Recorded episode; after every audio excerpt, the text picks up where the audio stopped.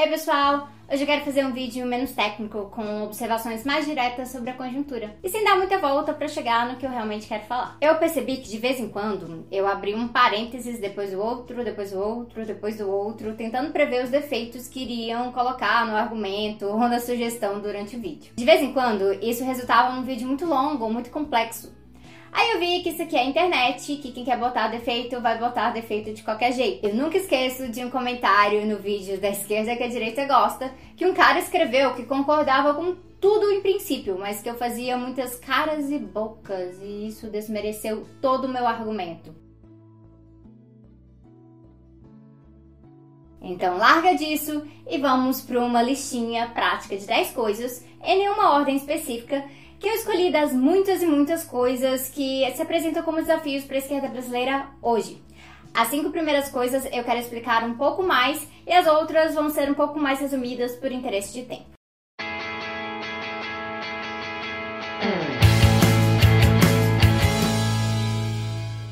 Olha, eu poderia fazer a lista e pôr desafios e contradições sobre o trabalho de base em quase tudo, mas trabalho de base merece um vídeo só até porque pessoas entendem trabalho de base de formas diferentes. Então eu escolhi alguns desafios específicos que eu tenho notado. Não é um vídeo de soluções ou respostas, e sim para a gente encarar algumas das complicações para um projeto de esquerda nessa conjuntura. Bora lá! 10 desafios para a esquerda brasileira hoje. Número 1: falar para fora e falar para dentro. Quando eu estava fazendo as entrevistas do doutorado, uma participante resumiu a esquerda, especificamente a esquerda radical, num quadradinho. Um quadradinho em que todo mundo ficava disputando os outros dentro desse mesmo quadradinho. Isso é um vício de uma esquerda fragmentada. Para a gente crescer e para a gente bater de frente com a esquerda moderada e a centro-esquerda, que se utilizam de demagogia e um populismo raso, que eu chamo de populismo como estratégia em vez de um populismo como tática, a gente tem que aprender a falar mais para fora. De vez em quando, isso significa encontrar demandas e meios que atraem as pessoas para todas as nossas lutas, e aprender a se comunicar de várias formas possíveis sem abrir mão de programa e de objetivos.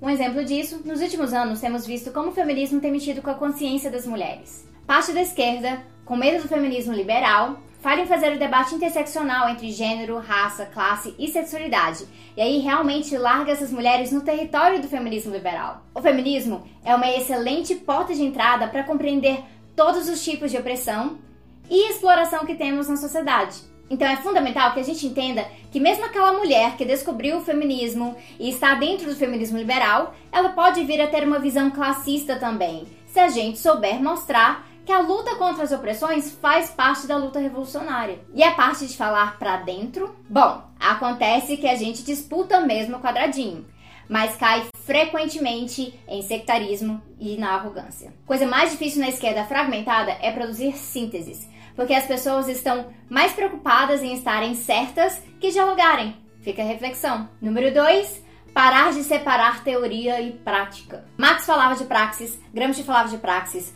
Kochik falava de praxis, uma porrada de gente marxista falava de praxis. Inclusive, eu tenho um artigo sobre praxis e solidariedade nas referências como sugestão para vocês. E praxis é simplesmente a unidade dialética entre teoria e prática.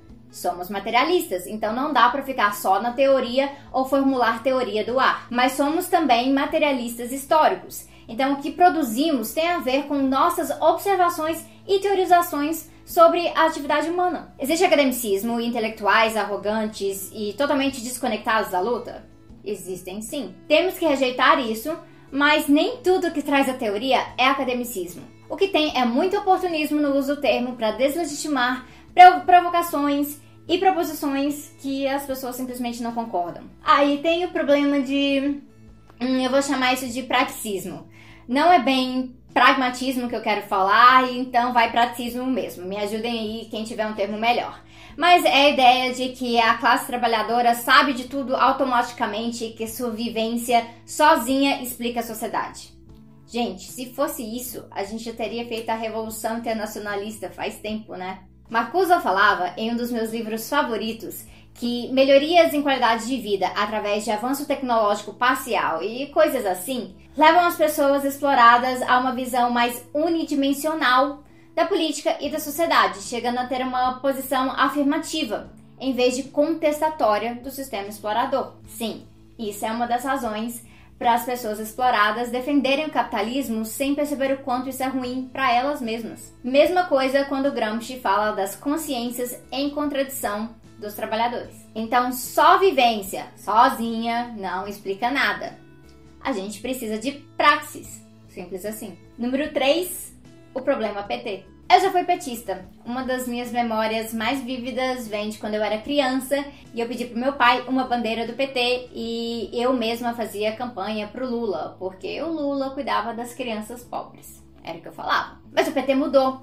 A gente trabalha com o conceito de transformismo para explicar parte disso, além de várias interpretações de lulismo e uma síntese do lulopetismo, que não não é a mesma coisa que petismo e não, não foi inventado pelo Diogo Maynard. E a esquerda que faz oposição ao PT tem muitos desafios pela frente relacionados a isso. Existe toda uma melancolia por conta da percepção de traição do PT, por conta da base petista, por conta da desmobilização. É, existe também uma dificuldade grande em lidar com as derrotas dos governos petistas e o impacto disso na consciência de classe. Existe o fato que o antipetismo frequentemente é também um anti-esquerdismo e um anticomunismo. E aí vem esse desafio de criticar o PT e construir uma alternativa diferente do PT e que possa crescer mais que ele.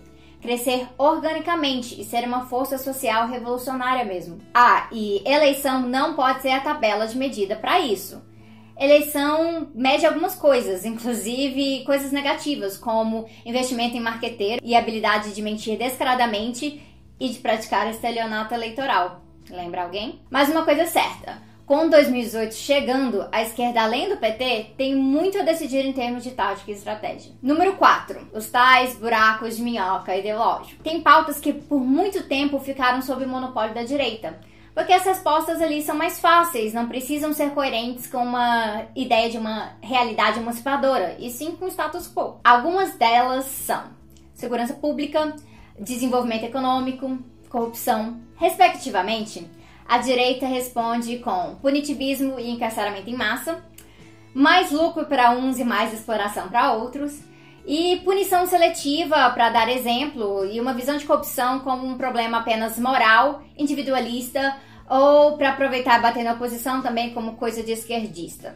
E aí que nós fazemos esses debates na esquerda radical também, e nós fazemos eles muito bem. Caraca, o que tem de economista fantástico na esquerda falando de dívida pública, de juros, de mercado financeiro, de planejamento econômico e tudo mais, não é brincadeira. A gente tem também juristas, abolicionistas, filósofos, sociólogos, um monte de gente uh, na militância, trazendo muita praxis, inclusive, e críticas excelentes e soluções para vários desses problemas, soluções de esquerda. Com o tempo, eu vou abordando cada um desses temas aqui, mas na ânsia de responder com impacto, boa parte da esquerda ignora esses debates e absorve o senso comum sobre eles. E, pior, reproduz esse senso comum e essas falsas soluções. Esses são os buracos de minhoca ideológicos, eu vou falar mais e mais deles no meu quadro sobre isso no canal do Justificando. Mas é uma coisa para ficar de olho, especialmente quando são as figuras públicas da esquerda ecoando o discurso punitivista, moralista ou imperialista. Número 5. Impulsionar as lutas anti-opressão sem cair no identitarismo liberal e nos vícios pós-modernos. A esquerda revolucionária, com o tempo, foi falando mais da questão das mulheres, da questão do povo negro, e recentemente até das questões de LGBTfobia. Mas por conta da falha da esquerda de tratar desses temas com a prioridade devida, parte dos movimentos atrelados a essas pautas acabou se desenvolvendo fora do alcance da esquerda. O padrão das pautas virou um padrão liberal, e aí sim um padrão identitarista. O que eu quero dizer com isso? É que há uma diferença entre uma luta anti-opressão que visa acabar com a totalidade da opressão e por conta disso trabalha com lutas concretas mas também com a importância da voz, do reconhecimento e da afirmação dos sujeitos envolvidos, e uma luta identitária, que prioriza a afirmação individual em detrimento do horizonte coletivo. Isso merece um vídeo só para esse tema, mas por agora é importante a gente integrar essas lutas ao máximo, dialogando com a necessidade de reconhecimento,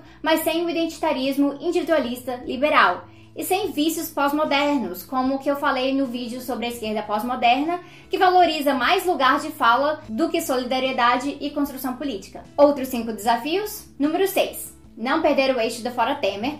o que tem acontecido por conta da desmobilização e da aproximação de 2018, mas também sem achar que só tirar o Temer resolve. Não foi só a direita golpista que nos trouxe até aqui. Número 7. Mediar a questão eleitoral a curto prazo com a construção revolucionária. Número 7 mediar a questão eleitoral a curto prazo com a construção revolucionária. Eleição não muda a vida, mas eleição é um instrumento nessa democracia burguesa que impacta, querendo ou não, a nossa vida. Então precisamos fazer esse debate sem purismos e sem abrir mão da luta cotidiana que deve priorizar a construção do poder popular. Número 8, lidar com o anti-esquerdismo.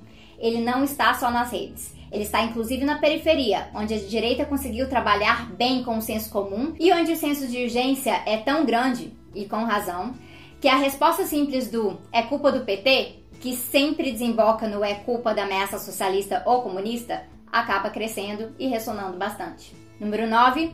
Decidir o caminho revolucionário sem um pensamento totalmente fixado em replicar modelos passados. Isso também é um aspecto da melancolia, do saudosismo das revoluções de outrora e que muitas vezes ignora questões específicas do mundo de hoje, como a mudança climática, o desenvolvimento tecnológico, a globalização, a influência do mercado financeiro e a divisão internacional do trabalho. Temos lições a tirar, mas também nossas próprias táticas e horizontes estratégicos a delinear. E número 10, construir frentes reais a curto prazo e alianças duradouras a longo prazo. Isso significa aprender a desenvolver acordos mínimos hoje para fazer resistência conjunta, ao mesmo tempo que a gente aborde os desacordos mais complexos para poder produzir sínteses. Sem esse é um dos desafios mais difíceis. É isso aí. Nossos desafios são maiores que essa lista aqui. Então eu deixo para vocês, coloquem aí nos comentários outros desafios que vocês enxergam para a esquerda avançar diante do conservadorismo e de táticas como o golpismo da direita. E sugestões para a gente lidar com essas coisas também. Não se esqueçam de acompanhar o canal, se inscreva aí e eu vejo vocês em breve. Calma aí, pessoal. Epa, rapidinho. Hoje é aniversário da minha mãezinha querida, então eu vou aproveitar para falar um enorme feliz aniversário. Te amo muito. Eu não seria quem eu sou sem seus sacrifícios e toda essa sua relação na vida.